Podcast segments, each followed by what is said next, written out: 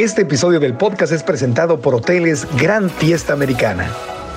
La, innovación es algo que no está en el currículo escolar. Y debería de estar, porque eso es lo que nos va a hacer que aprovechemos esta creatividad que tienen los chavos innata. Fíjate que hay una modalidad que se llama intraemprendimiento, que son los empleados que dentro de las empresas generan innovación y crecen dentro de las empresas también haciendo esto. Las oportunidades están en todos lados. O sea, todo lo que nos molesta es una oportunidad de mejora.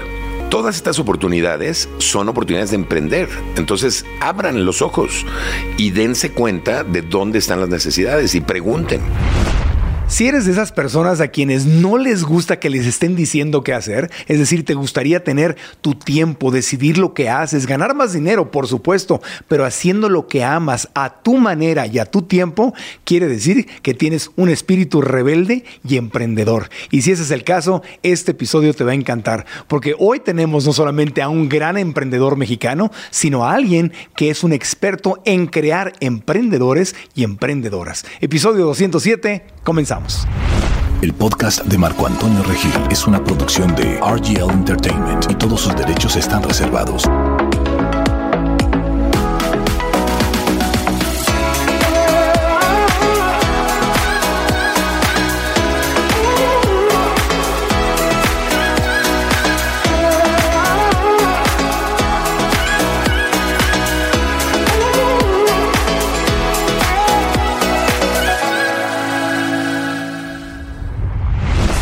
Marcus Dantus es un emprendedor serial, es decir, emprende, emprende y emprende. Es inversionista, profesor y speaker mexicano. Creador de Startup México, un campus de fomento, innovación y cultura emprendedora en Latinoamérica. Por más de dos décadas, Marcus se ha movido en el mundo de los negocios creando, invirtiendo, aconsejando y administrando, y muchos lo conocimos en Shark Tank. Es un emprendedor lleno de pasión y propósito para quien ganar dinero es solo una consecuencia de compartir lo que sabe y ayudar a los demás. Marcus Dantus, el tiburón, está nadando en el podcast.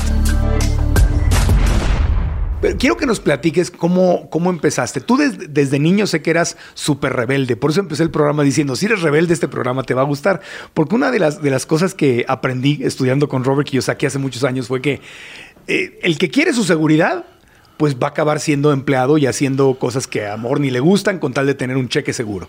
Pero el que es rebelde, al que le choca que le digan qué hacer, el que, el que quiere hacer las cosas a su tiempo y a su manera eh, y está dispuesto a jugársela, a dejar la seguridad por el, ir por la libertad, ese es el que tiene el sello de, de emprendedor. Y tú fuiste un niño súper rebelde, ¿no? Súper rebelde. Yo, o sea, si hubiera existido el síndrome de déficit de atención en mi época, seguro hubiera sido clasificado con ADD, pero no existía. Pero estuve en varias escuelas, siempre tuve problemas con la autoridad. Eh, yo, yo te voy a decir una cosa, lo que estás diciendo es muy cierto. Yo, yo, lo, yo lo clasifico como si te gusta la montaña rusa o si te gusta el carrusel. si te gusta el carrusel. muy bueno. O sea, el carrusel da vueltas y el viernes llega y cobras y luego igual y te cambias de caballito, pero igual da vueltas y cobras, ¿no? Es lo mismo, es tranquilo, es predecible. La montaña rusa es algo con emociones muy fuertes. Y, y el emprender es eso.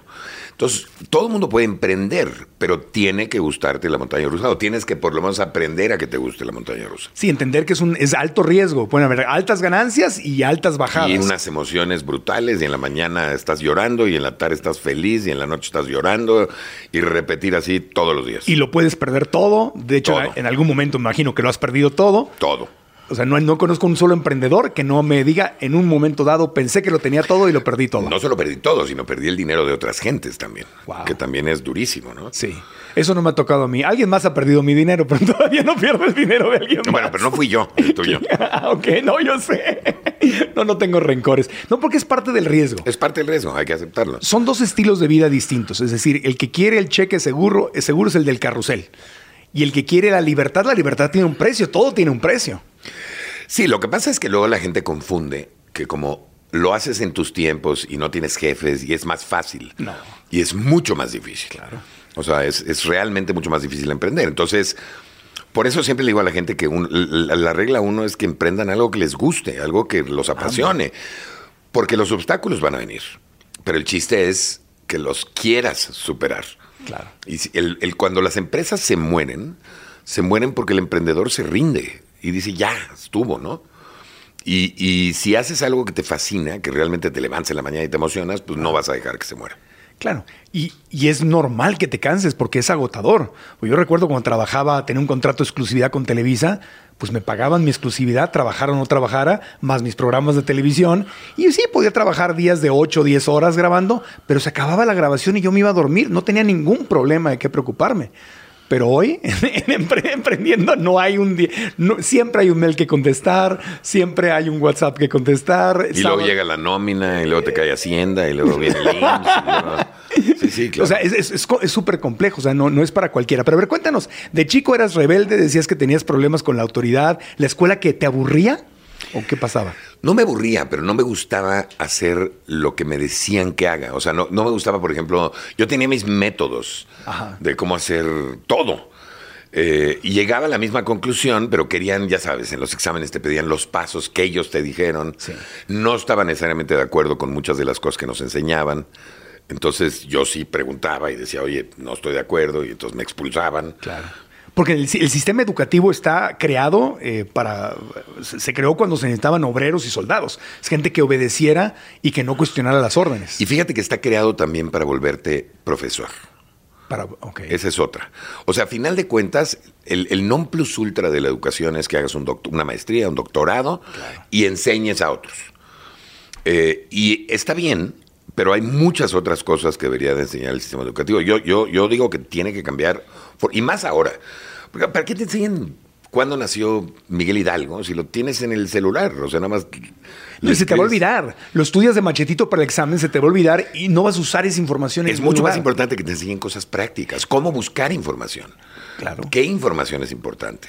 ¿Cómo, cómo, cómo hacer cosas? Eso es lo que yo creo. O cómo Miguel Hidalgo, como líder, organizó un grupo revolucionario, Morelos, la corregidora. ¿Cómo, cómo, se, ¿Cómo se integraron como equipo? ¿Qué estaba pensando? Que además son cosas que son mucho más fáciles de memorizar porque te dan o sea, te las imaginas. Y que te inspiran. Claro. Porque te inspirarían. Tenías, ok, para cambiar a un, para la libertad de un país tengo que ser líder. Para fundar una empresa tengo que ser líder. Para ser un buen Cuando éramos niños que teníamos que ir a la papelería y comprar la estampita y atrás venía toda la historia y tenías que hacer un resumen. Y ahorita eso para qué? Sí. O sea, entonces el sistema educativo está, caducado y definitivamente me queda claro que no nos enseñan las herramientas necesarias para crear dinero, ya sea como emprendedor o, como siempre lo digo, para ser un buen empleado con mentalidad emprendedora, que es el que va a subir en la empresa. Bueno, te doy un ejemplo. La, creatividad. Nosotros probablemente somos el país más creativo del mundo. Sí. Digo, ve las porras, ve los memes, los albures, lo que quieras. La manera Tiembla y hay un meme. O sea, a los segundos de que tembló ya hay un meme. Y la manera como solucionamos problemas. Cuando no se no solucionan. Pero la innovación y la creatividad son dos cosas diferentes. La, innovación es algo que no está en el currículo escolar. No. Y debería de estar, porque eso es lo que nos va a hacer que aprovechemos esta creatividad que tienen los chavos innata. Claro este, y crecer con ella y desarrollar productos y servicios que le ayuden al resto del mundo, no nada más a nosotros a resolver un problema específico, ¿no? Ahora, de niño entonces eras un niño rebelde, te metías en problemas, cuestionabas lo que te decían, querías, querías, eh, querías hacerlo a tu manera, que esas son las cualidades de un emprendedor y en la escuela te lo reprimieron, te lo reprimieron, te lo reprimieron. ¿Qué pasó? ¿Te saliste de la escuela? No, no, no, nada más me cambiaba, me cambiaba otra. Te cambiaba. Y estudiaste cine, ¿no? Estudiaste cine y estudiaste cosas que, al final del día no acabaste ejerciendo, como le pasa a mucha gente. Fíjate que tuve en, en los primeros años, cuando estaba en el TEC, yo estaba estudiando LASCA, que era una carrera que ya no existe, que se llama Licenciado en Sistemas Computacionales Administrativos. Ok. Pues me encantaba la computación y quería, pues obviamente, saber administrar un negocio. Pero en el primer año de carrera me tocó participar, me invitaron a participar como asistente de producción en, una, en unos comerciales sí. y me encantó. Y dije, esto es lo que quiero hacer. Y entonces tuve la oportunidad que me ofrecieron una beca en Estados Unidos, estudié cine allá. Y cuando regresé a México, pues no, el cine era pésimo. Fue la peor época del cine, yo creo que. Sí, era en la, época de los burdeles y la, ahí en, mi ciudad, en Tijuana, los hermanos Almada producían cada porquería. Bueno, estaba, era la risa en vacaciones 14. Sí. El, eh, y las ficheras. Las ficheras. ¿Cuál era el otro? La, Lola la trailera. Lola la trailera, sí, exactamente. Este, sí, sí, horrible. Fue, la época vergonzosa. La época vergonzosa del, cine, mexicano. Y no había apoyos. No había Y no había buen cine. No. Y entonces traté, traté, pero pues no, no salió. Si en la escuela no aprendiste nada de emprendimiento, ¿quién fue tu mentor? ¿Quién te ayudó? ¿Quién te sembró esa semilla? ¿Alguien hablaba contigo? ¿Tuviste un papá, un abuelo, un tío que, que Bueno, tenía mi, esa mi mentalidad? abuelo era muy emprendedor. Ajá. Muy emprendedor. Él, él llegó a México de Rusia a principios del siglo pasado. Ajá. Del siglo, este, sí, o sea, él, él- él sin dinero. Ajá. Y él, de hecho, era electricista. Él puso la- la- los, los postes de luz en el periférico, entre otras cosas. Wow. Pero, pero él era ingeniero mecánico electricista, pero cuando acaba él su, su vida, él, él tenía varias empresas. Él era muy emprendedor, tenía fábricas y esto. Y era una persona que le fue muy bien. Mi papá, por el contrario, era muy diferente. Mi papá era- es una persona muy modesta, muy humilde. Trabaja y trabaja bien, pero no le interesa el dinero y nada. Y, y creo que la mezcla de los dos es lo que se me impregnó a mí, ¿no? Ok. Pero, pero yo creo que a emprender fue, o sea, lo que me instigó a emprender fue mi abuelo, El abuelo. el abuelo. ¿Qué te decía de chico el abuelo? Bueno, siempre me daba lecciones, ¿no? Me, me- me- me enseñaba el precio de reposición y me decía, no, lo importante no es en cuánto lo compras, sino en cuánto lo vas a comprar después de venderlo. Y me, me- me- me- decía cuáles son los precios que debería poner, ya sabes, 4.99 en vez de 5. Todo el tiempo, todos los fines de semana me daba clases. Un fin de semana me dio una clase de póker. Se enteró que yo jugaba póker con mis cuates cuando tenía 13, 14 años. Y me bajó toda mi lana en El media abuelo. hora. El abuelo te bajó la lana. Y no me la regresó, ¿eh? No me la regresó y estaba yo enojadísimo, porque además era toda la lana que había ganado yo. Claro. Y este, y no me la regresó y me dijo, bueno, pues para que veas que hay gente mejor que tú en póker.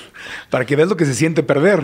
Sí, sí, no, este. Oye, el póker- varias- todo el tiempo en elecciones. Y el, y el póker aprendes herramientas de negociación, porque aprendes a tener cara de póker, a no, Claro, a no claro. mostrar emociones. Como ustedes. Arriesgarte. Sí, como ustedes en Shark Tank. Está el, el tipo ahí o la, la mujer desviviéndose, contándose el sueño de su vida y ustedes. Serios. Bueno, también es parte del show, pero sí. claro, yo sé. yo sé. No, pues he visto. Nos la pasamos re bien, ¿eh? Nos reímos mucho me, me me puedo imaginar. Pero bueno, entonces re- regresas a México con la carrera en, en cine, en cine, no la ejerces porque andaba. Traté de ejercerla. Estuve, estuve en, en una casa productora, hice algunos comerciales, hice algo de documentales, pero no, no, cine no. Pero no amarraba. Y en medio de todo eso, un cuate mío un día se me acerca y me dice, oye, este, yo estoy usando internet, ¿sabes lo que es internet? Le dije, no, ¿qué es internet? O sea, había oído de ¿De internet. qué año estamos hablando? 93. 93, sí. Pero nunca lo había visto. Sí. Eran las, ya estaban los modems, ¿no? Era, el- Sí, eran modems de 14.4. O sea, ya, una llamada por teléfono y, No, y que tu mamá llegaba y descolgaba el teléfono y, y te se cortaba, cortaba. el se, cor- no, y se cargaba así, Se cargaba lentísimo. exacto. todo así súper lento. Y entonces, de hecho, era línea por línea, ¿te acuerdas? Sí, Bajaban sí, las sí. hojas. Y entonces me enseña internet y me volví loco. Dije, este medio está mejor que el cine, o sea, está increíble. Es inmediato, puede ser una página, la ve todo el mundo. Su hermano, de hecho, estaba haciendo una página Ajá. atrás de nosotros. Y yo, como traía algo de cómputo atrás, me, me aprendí rápido el lenguaje de HTML, que es para hacer las páginas, y me, me encerré, me puse a hacer mi página una semana. Sin saber que eso podía ser un gran negocio. Simplemente te fascinó. Sí, sí, no, me, sí, me fascinó. Y, y- y quería, pues tenía cosas que decir y quería que la gente las, las leyera, en este caso las viera, y entonces me puse a hacer mi página.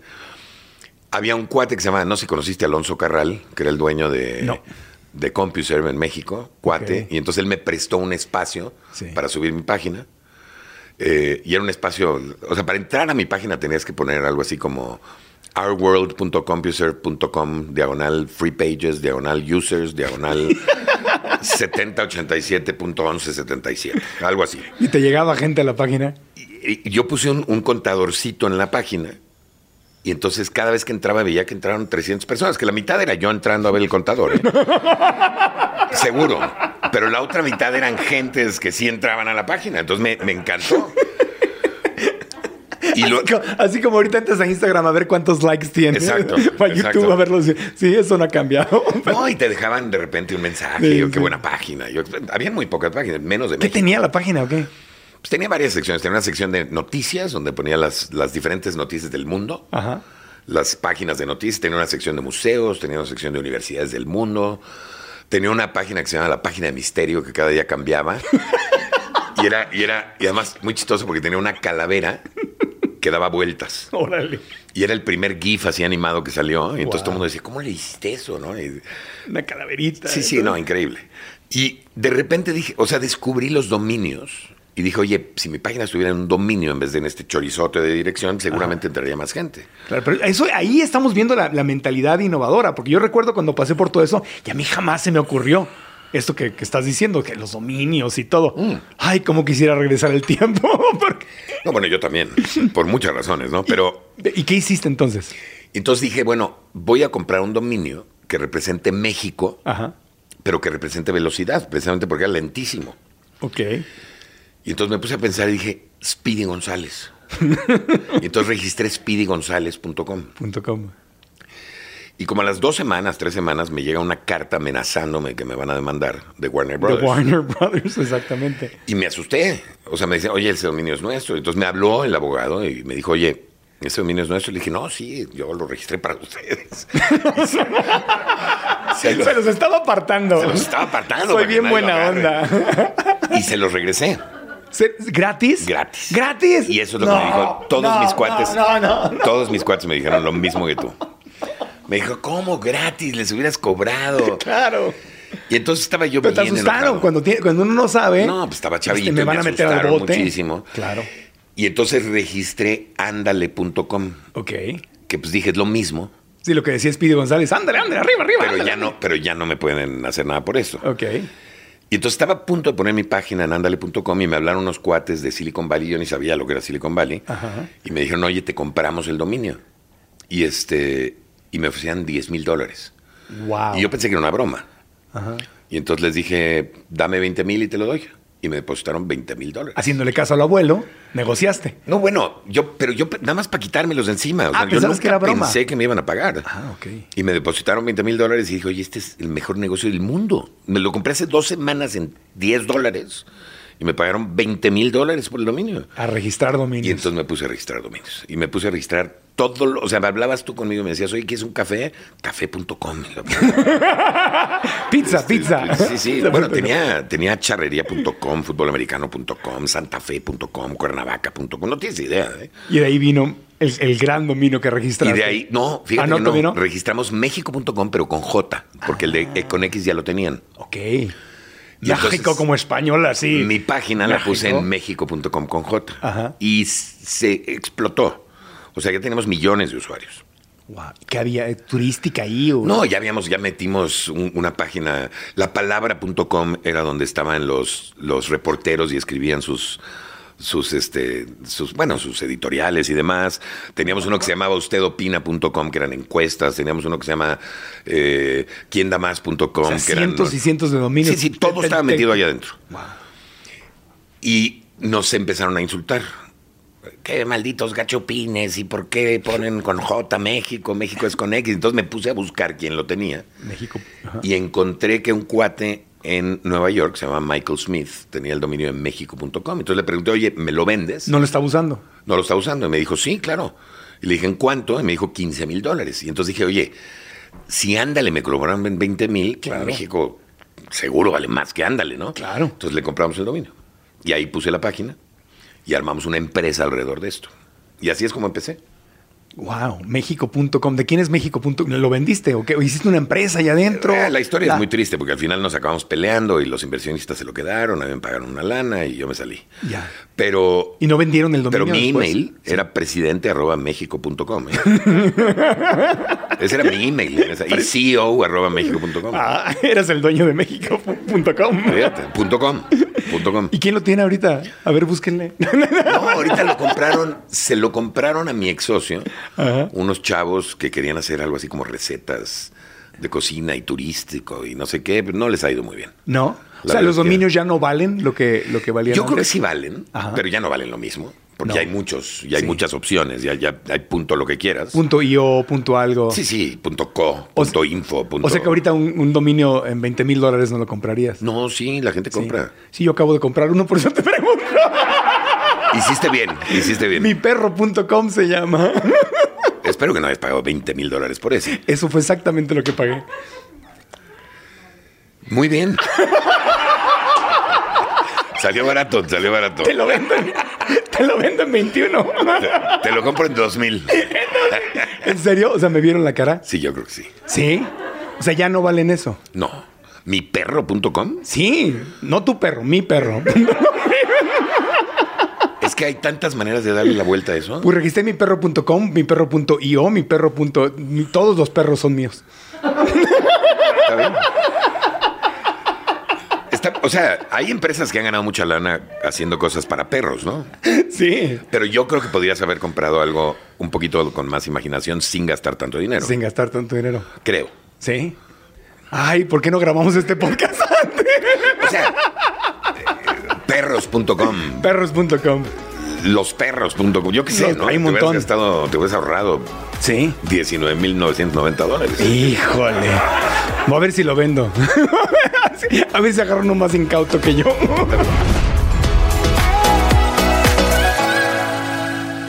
Soy Marco Antonio Regil y te tengo una pregunta. ¿Has sentido que el miedo te paraliza? Te quiero decir algo, es normal sentir miedo especialmente cuando estamos enfrentando nuevos retos, cambios, experiencias, situaciones nuevas. Entramos a una situación desconocida en el trabajo, en nuestra vida personal. Cuando nos ponemos metas en el nuevo año, es normal sentir miedo, pero si no aprendemos a manejar el miedo, el miedo actúa como un freno que nos aleja y nos detiene incluso antes de empezar y no cumplimos por eso esos proyectos que tanto queremos. Es decir, lo que tenemos que hacer es aprender a manejar el miedo para que el miedo no nos maneje a nosotros. Y por eso he creado una masterclass gratuita donde quiero que vengas para compartirte lo que yo he aprendido y que me ha funcionado y vas a descubrir cómo usar el miedo no como un freno que te detiene, sino como incluso un vehículo que te ayuda a manifestar lo que tanto quieres en tu vida. Así como lo escuchaste, el miedo puede jugar a tu favor si tú sabes cómo hacerlo. Esta masterclass es gratis y en vivo este 18 de enero, así que haz clic aquí abajo, aquí abajo y revisa el horario que corresponde a tu ciudad, a tu país para que nos veamos ahí y podamos aprender juntos. Y entonces, y de ahí, de ahí, como- ok, viste, empezaste a ver que la, la multiplicación del dinero era posible, no solamente teniendo un trabajo, sino más bien. O sea, nosotros teníamos una empresita que ganaba algo de dinero, Ajá. pero en el 2000, en 1999, nos sentaron en una mesa con unos inversionistas impresionantes. Estaba la familia Brenner, ¿te acuerdas de la Ah. Sí, claro, Brenner? sí, sí. Y estaba Oscar de la Hoya y Golden Boy Productions. Ok. Y estaba un cuate que se llama Sergio Zayman, mexicano, que era el vicepresidente de Coca-Cola de marketing. Sí. Y así, gente súper picuda. Y nos ofrecieron un dineral para entrar como socios en México.com. Y ahí es donde descubro el capital de riesgo. Ok. O sea, más que el emprendimiento, dije, oye, hay dinero que está dispuesto a invertir y arriesgar en... Y así es como realmente me doy cuenta de lo que quiero hacer. Y dije, no, pues esto es donde quiero estar yo. O sea, haces lo que quieres, creas algo, lo, lo mueves bien, luego pides dinero, creces y, y así. Sí, y- pero, pero como dices tú, no es fácil y eso tiene que quedar muy claro. O sea, no es fácil porque tienes que trabajar de lunes a domingo, tienes que trabajar 80 horas a la semana, no 40. Por lo menos. Por lo menos, así, nunca para. Y, y- y se pone a veces en riesgo tu salud, porque estás trabaje, trabaje, trabaje, trabaje, y tienes que pagar sueldos aunque no haya ingresos. Es, es un camino. tienes que encontrar un balance, ¿no? Claro. Para no poner en riesgo tu salud, ni tus amigos, ni Sí. tu mujer, ni, o sea, ni tu familia, etcétera. ¿no? Ni mi perro.com. Ni tu perro, por supuesto. Especialmente mi perro. Especialmente. Este, pero, pero sí, o sea, sí, yo a la fecha sigo trabajando muchas más horas que la gente que conozco que, eh, que son empleados, ¿no? Claro. Ahora, para ser un buen empleado hay que justamente tener esta mentalidad empresarial, porque necesitas empleados y hay gente que no quiere ese riesgo, pero quiere crecer en una empresa. Pero hay una, hay una, fíjate que hay una modalidad ¿no? que se llama intraemprendimiento, que son los empleados que dentro de las empresas generan innovación y crecen dentro de las empresas también haciendo esto. Y es una manera menos arriesgada, porque tienes tu sueldo, pero creas algo nuevo dentro de la empresa y, y- y- y obviamente con eso creces dentro de la empresa. ¿no? Claro. Y eso también se vale. Claro, y en vez de estar pidiendo un aumento de sueldo, lo que haces es recibir un porcentaje de esa nueva idea que tú tienes o que desarrollaste. Claro. Bueno, te, te- te platico una. Hay un cuate en, en Estados Unidos, ahorita se me, se me escapó el nombre, creo que es Frank, Frank Núñez o algo así, que era, era el conserje de, Ah, de los chetos. De- exacto. Chi- Cheetos, ajá, que sacó sí. el Flaming Hot. Flaming Hot y era el conserje de Frito Lay. Sí, sí, sí. El que limpiaba los baños. Y, Sí, sí. Y, y- y un día el CEO dijo, oigan, preséntenme ideas. Y el cuate dijo, pues es que no estamos representados los hispanos con los sabores de Frito Lay en Estados Unidos, que es como sabritas. Sí. Y, este, y entonces inventó el Flaming Hot. Flaming Hot Se Cheetos. hizo sí. millonario. Sí, sí, sí. Sí, anda dando conferencias y toda la cosa. Y sí. ese es un intraemprendedor. O sea, que empezó como conserje, acabó de director de división de una empresa, nunca salió de la empresa, pero ahora es millonario por las regalías que generó. Pero eso es una, es una mentalidad distinta, porque tú estás adentro de la empresa, entonces tienes que estar pensando, a ver, ¿cómo le ayudo a, a mi jefe o al dueño de la empresa a innovar, a crear? Bueno, tienes que tener primero un jefe que esté dispuesto a escucharte. Exacto, sí, sí, También, sí. que eso Sí, sí. se me hizo muy inteligente del, del CEO. Muy inteligente. Segundo, tienes que quitarte el miedo de presentarle. Que es para mí la característica y la, la habilidad más importante que tiene que un emprendedor, quitarse el miedo. Quitarse el miedo del que dirán, quitarse el miedo de, de fracasar, de hablar en público, todo este tipo de cosas, porque eso es lo que te paraliza. Y si quieres ser emprendedor, no puedes tener miedo, porque no, no vas a llegar a ningún lugar. ¿no? Tienes que arriesgarte y tienes que arriesgarte constantemente. Ahora, ¿un emprendedor nace o se puede hacer? No, se puede hacer fácil. Sí se puede hacer. Claro. Aunque no hayas tenido un papá rico como Kiyosaki que te lo enseñó, aunque no hayas tenido dinero de joven, aunque no hayas, aunque no hayas desarrollado esas habilidades. Son infinidad de casos de gente que no tenía habilidades, que no tenía papás ricos y que salió adelante. Ok. Y un obstáculo que mucha gente piensa, seguramente te lo han dicho 20 mil veces, es no tengo dinero. Necesito dinero para poder emprender. Eh, aquel emprende porque es, es rico y tiene dinero. Yo, yo no tengo un peso, un, un dólar. Bueno, si bien es cierto que eventualmente necesitas dinero, para Sí. probar tu idea no necesitas dinero. De hecho, hay toda una metodología que se llama Lean Startup, que te ayuda a validar tu idea antes de que tengas el dinero para escalarla. Pero ya validando tu idea, ya teniendo un prototipo funcional, en el momento que puedes demostrar que puedes hacer lo que quieres hacer, ya en ese momento hay mucha gente que va a estar interesada en invertir. ¿eh? Si tu idea es buena y si resuelves un problema y si lo haces con diferenciación, etcétera, etcétera. Y ahí viene lo de saber vender, lo de saber presentar. Bueno, de- saber vender es, es otra característica, te diría que es la segunda más importante, ¿no? Tienes que, tienes que saberlo vender. Tienes que saber contar una buena historia. Ajá. ¿Qué es lo que al final del día hacen en Shark Tank? Cada persona que sale ahí te está tratando de vender una idea. Para, para mí ese programa Shark Tank me parece una escuela gratuita increíble. Tiene, tiene cosas que son muy reales. Sí. Tiene otras cosas que son al revés, porque normalmente no le dirías que sí a alguien hasta que haces todo un due diligence y todo lo demás. Obvio, obvio. Y aquí empiezas al revés, empiezas diciéndole que sí, luego tienes que hacer el due diligence. Sí. Pero, se pero- dan la mano y luego van a comprobar que todo y lo que están diciendo que- es que lo que verdad. dijo es real. Y, y hay chavos que inclusive vienen nada más porque quieren salir en la tele, no, no, no, no quieren la inversión. Nada más quieren promover su producto o servicio, que a veces pasa. Y ¿eh? luego cuando vas a verificar, ¿no es verdad lo que dijeron? Sí, muchos. Wow. Hay unos que te exageran 100 veces y hay unos que te exageran media vez, ¿no? Claro. Los de media vez todavía son rescatables, pero el cuate que te dijo que tenía un contrato de 29 millones de pesos y, y resulta que era un contrato de 290 mil pesos, este, le dice, oye, no, bueno, es que lo multipliqué porque lo vamos a hacer 100 veces, ¿no? ok. ¡Ay, es muy creativo! Sí, muy creativo. Piensa positivo. Entonces, muchos de los deals de Shark Tank se tienen que renegociar después del programa. O algunos se caen. Algunos se caen. Algunos se caen, claro. Porque te estaban mintiendo, literalmente. O porque no les interesa la inversión. Ok. Porque están, nada más querían salir en la tele. Hay varios, ¿eh? Ya. A mí me ha pasado con varios. Interesante. Pero también se ha, se ha convertido en un lugar muy interesante para conocer gente que tiene esas ganas de emprender. Porque a veces ellos, o sea, a veces alguien que tiene una buena idea dice, ¿cómo conecto? ¿De dónde saco una cita con tal persona? No conozco a nadie que me... Que me Mira, a mí ese pueda- programa me encanta por dos razones. Primero, porque la, la creatividad mexicana está expuesta increíble. O sea, todas las soluciones que ves son realmente interesantes, ¿no? Y ves gente de todo tipo, ves gente de la sierra de Oaxaca que viene a venderte tu producto, que está increíble, y ves gente de lana que no quiere trabajar con el papá y que quiere hacer su propia cosa, ¿no? Pero la cosa que más me gusta es cómo fomenta la cultura emprendedora. O sea, realmente, y eso te lo digo, o sea, yo, yo me ha tocado dar conferencias, coincidimos en Sí, una. sí, sí. La gente se me acerca y me dice, oye, es que mis hijos quieren emprender por el programa. Y son chavos de 12, 13 años que ya quieren emprender, que ya inclusive tienen ideas y algunas buenas, simplemente porque quieren el reto de presentarle a los tiburones le estamos quitando el miedo a la gente de emprender. O sea, yo y, y- y estamos impulsando una cultura de emprendimiento. Y para mí, el emprendimiento es lo que realmente va a generar prosperidad en un país. ¿Por qué? ¿Por qué nos conviene emprender? ¿Por qué como país nos conviene, con, bueno, México, América Latina, cualquier país de América Latina, los latinos en Estados Unidos, ¿por qué nos conviene pensar como emprendedores? A ver, primero hay una frase de Michael Porter que dice que, que la, la- la- la cuestión central de la prosperidad económica es el emprendimiento y la innovación.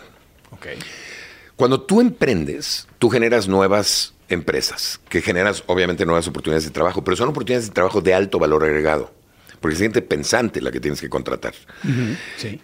Pagas mejor, generas un mayor poder de compra, distribuyes mejor la riqueza, mejoras la economía, incrementas la competitividad, bajas el crimen, o sea, todo lo que se arregla. Entonces, no es la única, pero es una parte muy importante de, de que un país crezca y crezca de la manera correcta. Los países ricos hoy en día son los países que impulsan la innovación y, la- y la- el emprendimiento. Y los países pobres son los que no. Entonces, ¿qué país queremos ser? Así de fácil. En Latinoamérica un gran ejemplo fue Chile. ¿eh?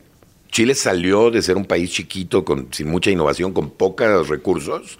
Empezaron a impulsar el emprendimiento y la innovación y se volvieron la potencia económica de Latinoamérica. Pero cuando dices impulsaron eh, este, este tipo de educación, ¿no te refieres al, al sistema escolar o sí? O Desde el sistema escolar, eh, eh, obviamente incentivos fiscales, eh, apoyos de gobierno, creación de fondos, inversión, todo este tipo de cosas. O sea, fue todo un ecosistema que se generó. Pero no podemos estar esperando a que el gobierno reforme el sistema escolar, porque de aquí a que suceda eso, o qué bueno que pasó en Chile, no lo sabía. No, pero podemos poner escuelas alternativas de formación de emprendimiento, por ejemplo, Ajá. que ya hay. Sí. Las incubadoras, las aceleradoras, inclusive hay algunas universidades, la mayoría de las universidades ya tiene clases de emprendimiento. Sí. Yo, a mí de las cosas que más me han impactado en mi vida fue cuando tuve el gusto de conocer a Robert Kiyosaki, el autor de Padre Rico, Padre Pobre, que fue cuando empecé a dar los cursos de... Empecé yo a aprender y dije, esto lo tengo que enseñar inmediatamente porque me, me- me destapó la cabeza. De ¿no? cómo poner tu dinero a trabajar. de que hacer, del, nada más del puro concepto de que el dinero trabaje para ti. Que no está nada más trabaje, porque yo daba mi vida entera. Digo, yo cuando trabajé para estaciones de radio y cuando tenía contrato con Televisa, yo daba mi vida entera. Ahí yo no pensaba en otra cosa. Y, y me pasaba exactamente lo que dice el libro de Kiyosaki. Mientras más ganaba, más gastaba. Estaba en el mismo lugar, no salía del mismo lugar. Se veía más bonita mi vida, pero no salía del mismo lugar. Entonces, eso me inquietó mucho. Pero lo que me inquietó el, el día que para mí fue un antes y después fue cuando Kiyosaki me dijo, México es un país rico con mentalidad pobre. Por eso están pobres. Y Estados Unidos es un país pobre con mentalidad rica y por eso somos ricos. Yo te diría que todo Latinoamérica es igual. ¿eh? Sí, sí, sí. Todo Latinoamérica es, es increíble, aunque hay unos países que han hecho grandes esfuerzos. Colombia ha hecho grandes esfuerzos, Chile ha hecho grandes esfuerzos, Brasil es un monstruo. Este, pero los países que dejan de apoyar el emprendimiento, además, ahorita en todo el mundo hay emprendedores y en todo el mundo están apoyando emprendedores. En Ruanda hay un instituto de emprendimiento, que es un país en guerra, y en México lo acabamos de cerrar. O sea, ¿qué, ¿por qué?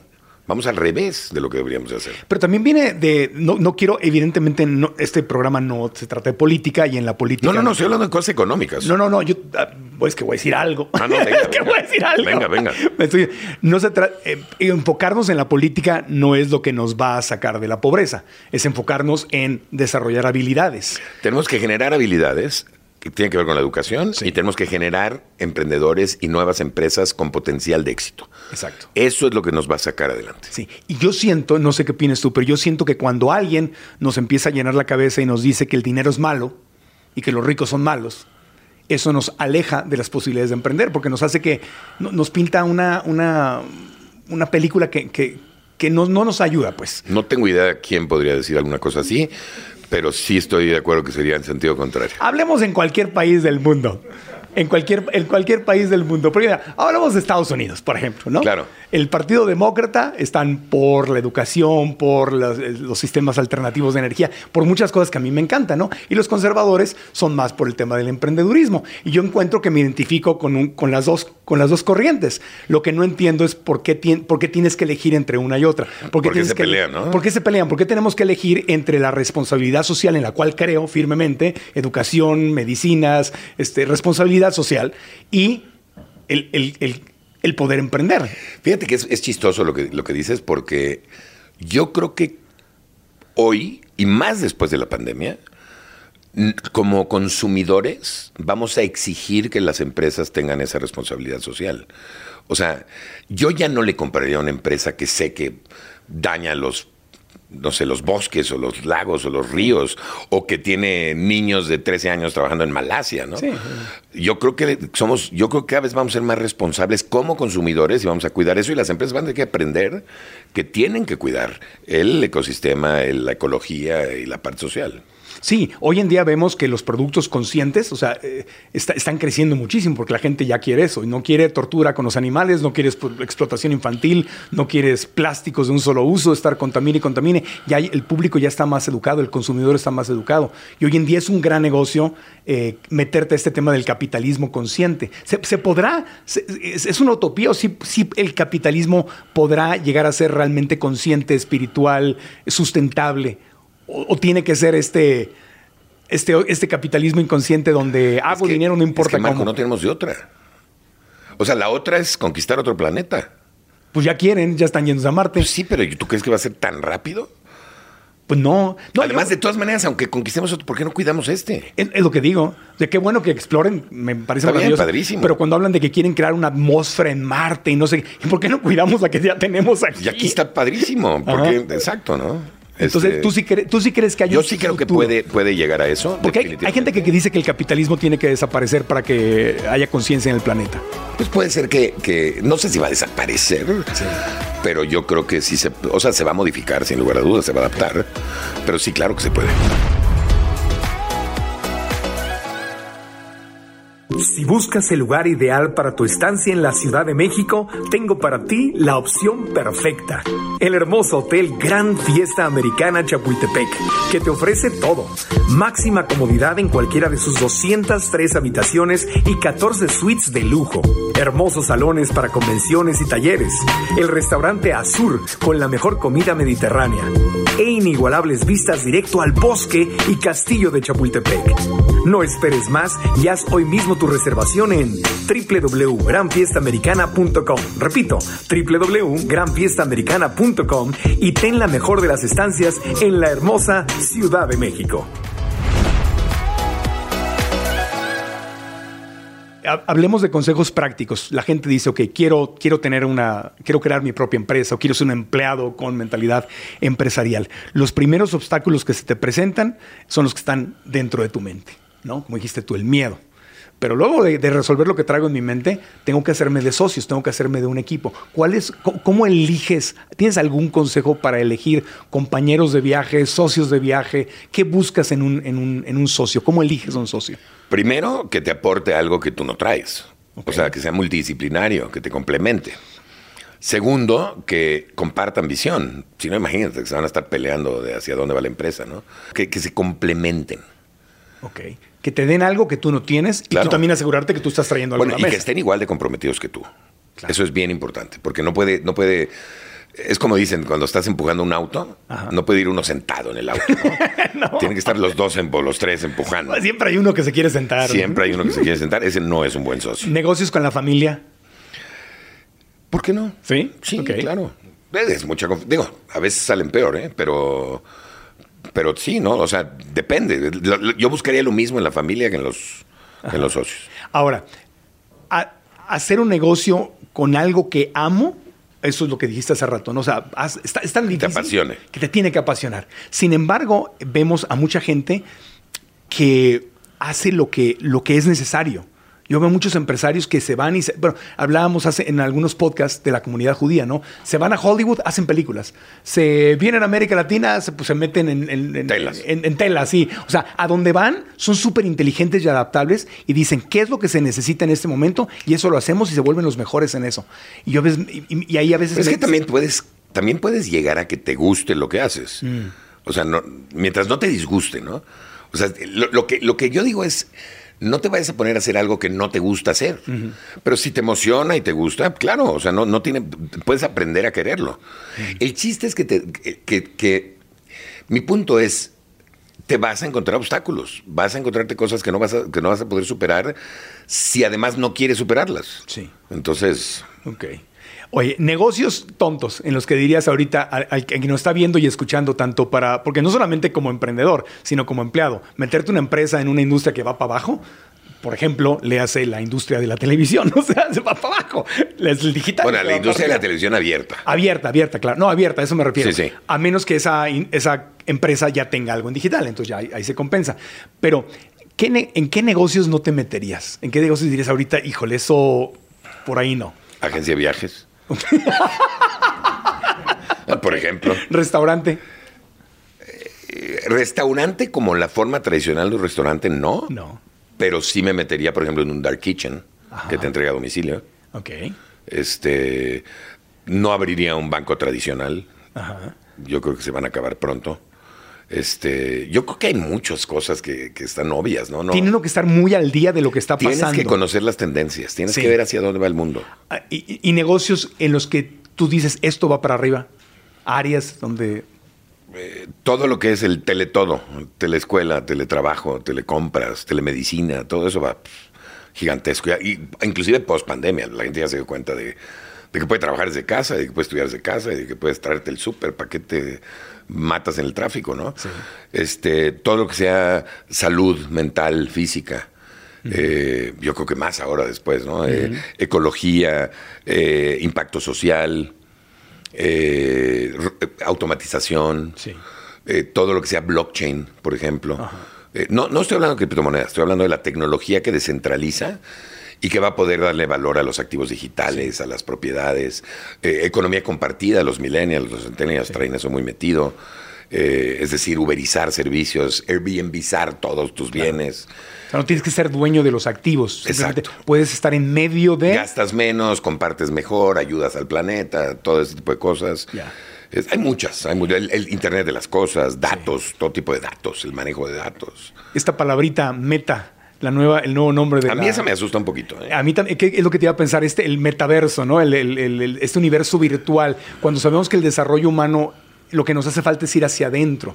Y este nuevo Facebook con el Meta, que es el nuevo nombre de la dueña o la empresa que es dueña de Instagram, este WhatsApp, Facebook, y está proponiendo toda esta realidad virtual donde puedes estar en- con los lentes y ver a un, o sea, un universo que no existe. ¿Nos va a ayudar esto o hay, o hay un gran A mí me asusta un poco eso porque vamos a acabar siendo cabezas sentadas en la sala comiendo chetos, ¿no? Sí. Porque ya no necesitas salir. ya- Hot flaming chetos. Hot flaming chetos. Ojalá, ojalá. Este, pero la realidad es que eh, va a ser un negociote. O sea, la gente ya está comprando terrenos virtuales y. Terrenos virtuales. Sí, sí, es una ridiculez.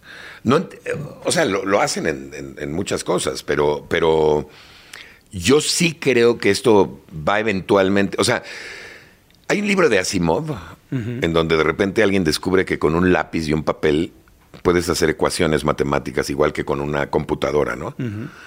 Yo creo que eso es lo que nos va a pasar eventualmente, que la gente va a descubrir el mundo real después de meterse al metaverso un rato, ¿no? Yo, yo también creo que hay un gran peligro ahí.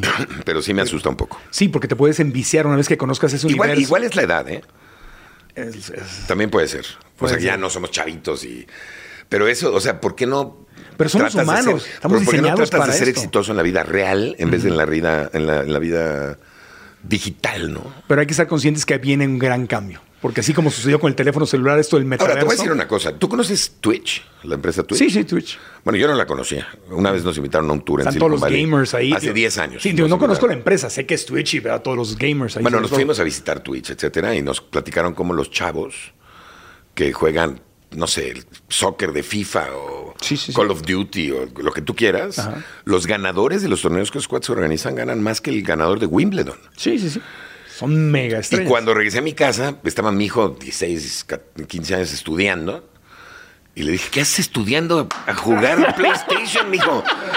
O sea, con eso, con eso no vas a llegar a nada, ¿no? Métete a Twitch, chiquito. Entonces, de alguna manera es como el metaverso, no sé, pues igual y por ahí va a haber... Sí, por, por ahí va la cosa. Oye, para, para cerrar, eh, eh, yo, yo quiero pensar positivo y quiero sentir que los latinos en Estados Unidos, que México, que Ecuador, que Colombia, que, que América Latina tiene posibilidades y tiene un futuro prometedor. Lo, lo que pasa es que llevo 20 años repitiéndolo y, y de- y no veo la salida y, no, y, me- y a veces sí, pues confieso que me angustia. Entonces tú, ¿crees que hay salida? Porque tenemos el, el cáncer de la corrupción, tenemos cosas que parece que no nos podemos sacudir. Tenemos cuatro cosas a favor que son increíbles. La primera es la creatividad, como latinoamericanos. La segunda es la juventud. Somos, somos, somos países de jóvenes.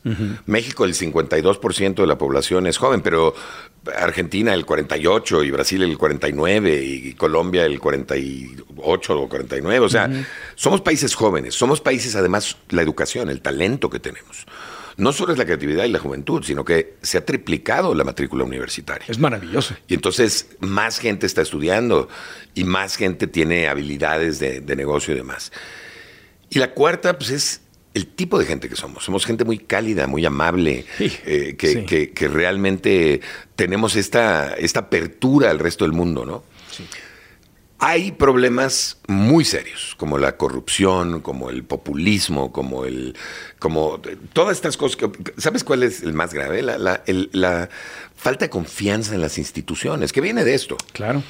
Entonces, mientras tengamos esto, va a ser muy difícil. Entonces, yo creo que tenemos que elegir muy bien a quienes nos dirijan y cómo queremos operar como países y, tenemos que, que, hacer un esfuerzo para aprovechar estas características, porque el otro es el clima y la geografía que tenemos. Tenemos todos los recursos del universo en, Latinoamérica. Em, entonces deberíamos de aprovecharlo. Yo sí creo que hay una salida, este, pero tenemos que ser más inteligentes y tenemos que educar mejor a la gente para que entienda realmente qué está pasando y cuál es el potencial que tenemos. Y el emprendimiento podría ser una de esas. El emprendimiento es sin duda una de esas. Ok. Finalmente, ¿qué, último consejo le quieres dar a alguien que está escuchando el podcast o viendo el podcast y dice, yo quiero emprender, pero no sé ni, cómo empezar o, o, no, o sea, no, siente, lo ve como un sueño muy lejano. Así como cuando uno, yo recuerdo cuando nunca siempre rentábamos casa o departamento y veía tan lejana la posibilidad de ser dueño de algo, ¿no? claro que cuando por fin lo tienes dices, ah, pues no era, no era tan complicado, ¿verdad? Pero hay mucha gente que ve la posibilidad de no depender de un empleo o de tener mucho más dinero o de no estar sufriendo mes a mes por falta de dinero. ¿Qué le dirías a esa persona que quiere pero lo ve muy lejano? Le diría que las oportunidades están en todos lados. O sea, todo lo que nos molesta es una oportunidad de mejora. Y ahí es de donde sale el... Cuando tú manejas el, el tráfico, las colas en el banco, todo eso, la comida que no salió bien o el servicio que no te dieron bueno en donde sea, todos son oportunidades de mejora. Todas estas oportunidades son oportunidades de emprender. Entonces, abran los ojos y dense cuenta de dónde están las necesidades y pregunten. Y, si emprenden, es, lo más fácil es emprender resolviendo un problema que ya existe porque generar una necesidad es mucho más difícil, ¿no? Entonces ahora lo que tienen que pensar es cómo lo van a resolver, dónde está esa diferenciación de cómo se resuelve hoy, y ahí es donde está. Si ya tienes el problema, ya tienes la diferenciación, ya tienes el 80%. ¿eh? O sea, cada, cada cosa que te moleste en tu día a día, ahí hay una posibilidad de emprender. entonces hay millones de posibilidades. De hecho, todo el mundo dice es que ya se inventó todo. Ni siquiera hemos resuelto los problemas graves del mundo. Todavía no hemos resuelto el hambre y la pobreza y la falta del agua potable. O sea, entonces todavía falta mucho por resolver. Claro. Apenas empezamos. Y esas serían soluciones maravillosas, ¿verdad? Y multimillonarias, pero también puede bueno, ser... esa es otra tendencia. Todos los, los, los 17 eh, objetivos de sostenibilidad de la ONU Son, son las áreas donde más fuerte la gente le va a meter dinero. Y pueden ser cosas tan sencillas como dónde pongo mi celular en el carro, este, cómo... O cómo, cómo recupero la comida que se desperdicia, por ejemplo, y se la doy a la gente que no tiene comida. O, o ropa, o lo que sea. O cómo me alimento mejor a mi perro. Ese es el más. Yo creo que ahí tienes una gran oportunidad. Y aparte has gastado poco hasta ahora.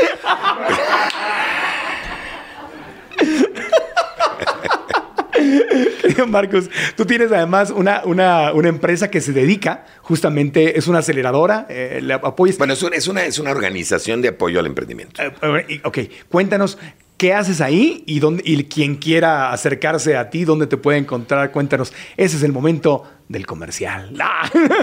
No, mira, nosotros tenemos una empresa que se llama Startup México. Estamos ya en 11 ciudades en México y en 13 en Latinoamérica.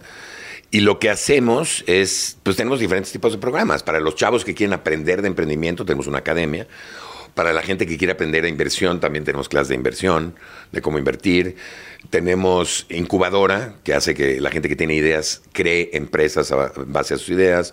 Tenemos una aceleradora que apoya a pymes a crecer Es una universidad del dinero allá adentro. Tenemos, bueno, sí, Sí. yo- es que el dinero... No del dinero, pues del... No, el dinero está bien, el dinero es una consecuencia de todo Sí, eso, pero es claro, más una universidad de propósito y de, y de prosperidad, ¿no? De generar prosperidad. Startup México. Startupmexico.com. Ese cuánto, ese dominio cuánto costó.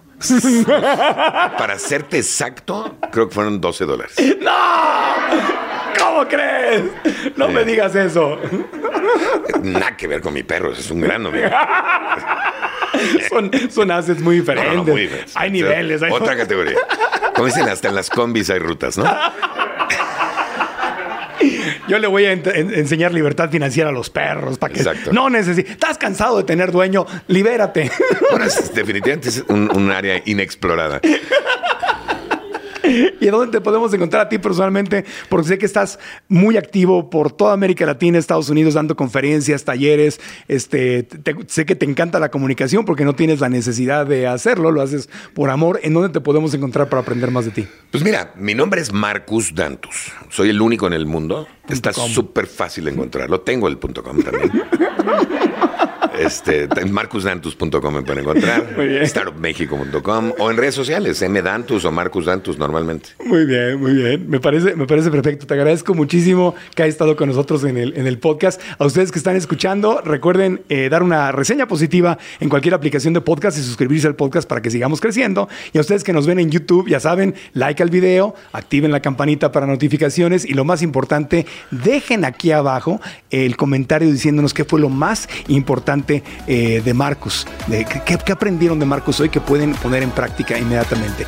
Y si les interesa el dominio miperro.com, no está a la venta. Gracias. No, hombre, muchísimas gracias por la invitación. Muy padre, muy divertido. Casi tocayo. Encantado.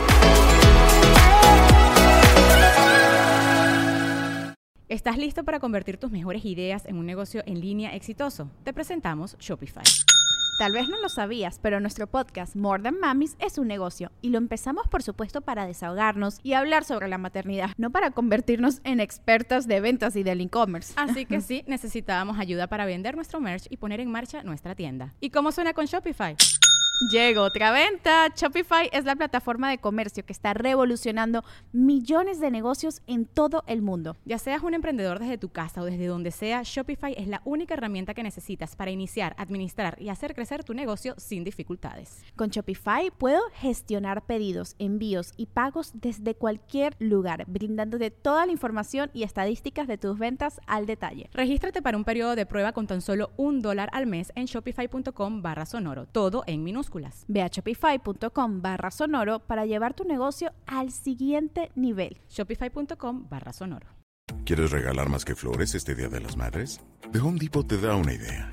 Pasa más tiempo con mamá plantando flores coloridas, con macetas y tierra de primera calidad para realzar su jardín.